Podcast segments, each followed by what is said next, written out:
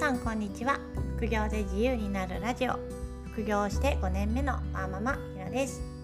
今日はネットショップの屋号お店の名前の決め方を紹介します。素取りで Amazon に出品するときはお店の名前屋号が必要です。屋号は出品者の印象にも関わるので良い屋号売れる屋号を考えてつけましょう。一言で言えば信用第一。安心感を与えられる屋号をつけます。今回は屋号の大切さと良い屋号はどういうものか NG な屋号とは何かを紹介します。まず屋号はどのぐらい大切か具体的には売上に関係があるかどうかっていうのが気になりますよね。商品の値段や商品の状態よりは重要ではないんですけど同じ条件で他の出品者がいた場合の比較対象にはなります。つまりすごく決定的な要因ではないんですが影響はあると考えています。たくさん並んだ店舗名を見てお客様はどこから買おうか選ぶのでその時に選ばれやすい名前にしておきましょう。例えば中古本を買おうとした時に次の2つのうちどちらから買いたいと思いますか？1つ目は〇〇書店。24時間以内に発送というお店。2つ目は〇〇の本棚。断捨離中というお店。最初の〇〇書店。24時間以内に発送という方が信用できそうですよね。個人の不用品処分とかビジネスの事業としてやっていない感じを出すと大丈夫かな？ちゃんと届くかな？という印象を抱かせてしまうリスクがあります。メルカリだったら逆に個人を押し出していってもいいというか業者感がない方が逆に選ばれるという側面もあります。プラットフォームによるんですけど Amazon や Yahoo ショッピングなどのあまり個人出品のイメージがないプラットフォームでは法人っぽいお店っぽい名前がいいです。次にどんな屋号が信用を与えられるのかというと先ほど言った法人っぽいお店っぽい名前というのに比べて専門店っぽさが重要です。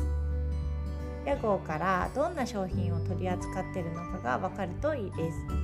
例えば私は本せどりをしているので主に本を出品するための屋号だったら本屋さんっぽい名前がいいです。例えば〇〇書店〇〇書房。まるまる堂まるまるブックスなど、まあ、本ではなくってリペアとか後から問い合わせが来そうなメンテナンスが必要そうなもの精密機械家電系とかは専門知識があることをしっかりアピールした方が良いです。メンテナンスや初期設定が必要なものは安心感がより重視されます。また取り扱っているものが消耗品や食品のようなリピート買いしてもらえるような商品だったら店舗名の覚えやすさも大切です。一度購入してくれた人があこの前ここで買ったなと思い出せるぐらいの屋号を目指します。覚えやすい名前っていうのはインパクトがあるとかいろいろありますが最低限読み方に迷うような屋号はつけないようにしましょう。アルファベット表記とかではなくってひらがなやカタカナがおすすめです。次に NG な屋号を説明します。NG な屋号は Amazon の規約にまとまってます。Amazon のヘルプから読めるので一度読んでおきましょう。称号の不正利用という箇所です。簡単に言うと Amazon 本体や他のお店と誤解されるようなものは NG ということです。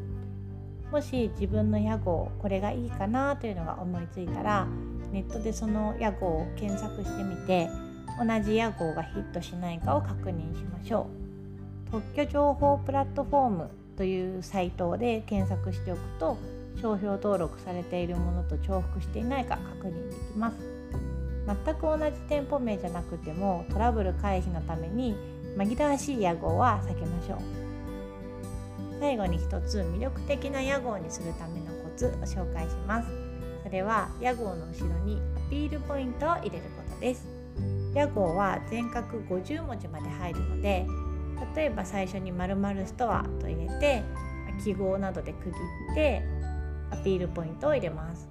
アピールポイントというのは例えば24時間以内発送とか丁寧に検品とか Amazon 専用在庫など自分のできる範囲で全部の商品に共通する付加価値になるような事柄を入れると購入を迷っている人の後押しになるかもしれません。